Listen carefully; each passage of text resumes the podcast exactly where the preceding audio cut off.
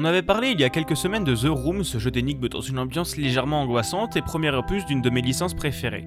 Eh bien le 11 février dernier, le quatrième opus de la série est sorti sur PC, c'est donc de lui qu'on va parler sous le petit nom de The Room 4 All Sins. Toujours dans l'univers posé par les trois premiers jeux, vous jouerez une personne partant à la recherche d'un célèbre chercheur et de sa femme artiste portée disparue récemment. Vous vous retrouverez dans un grenier bien sombre en face d'une étrange maison de poupées représentant les manoirs de la famille. À vous alors de faire vos recherches en lisant des livres habités par une masse noire et visqueuse.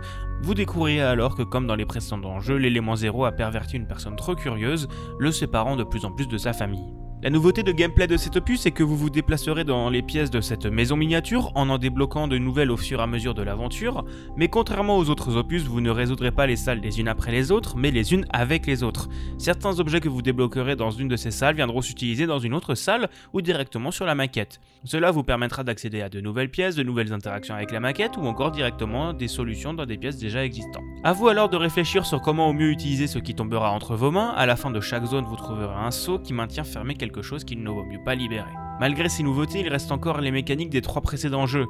Vous devrez zoomer sur les différentes parties du décor, pas de déplacement libre, trouver quelle partie actionner, déplacer ou extraire et ensuite mettre cette partie dans un autre endroit pour avancer. Les décors vous aideront aussi à comprendre ce que vous devrez faire. Vous aurez encore une fois votre oculaire pour voir ce qu'il ne peut être vu ou comme dans l'épisode 3 pour entrer à l'intérieur d'objets, découvrant alors leur mécanisme interne. Pas de quoi renouveler totalement le genre, mais avec les décors, l'ambiance, la narration et des énigmes bien inventives tout de même, vous aurez de quoi passer un bon petit moment. Bien sûr, n'ayez crainte de rester bloqué, vous aurez encore une fois le système d'indice pour vous mettre sur la bonne voie.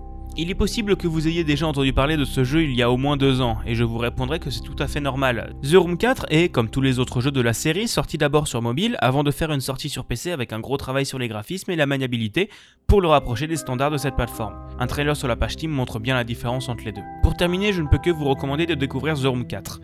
Que vous connaissiez ou non le lore de la licence, l'histoire peut être appréhendée même si vous saisirez mieux les subtilités en ayant fait les trois précédents jeux, pas besoin d'avoir fait l'épisode en VR. Il est disponible pour 8€ sur Steam et viendra avec un peu plus de 4 heures de jeu, de quoi quand même bien s'amuser.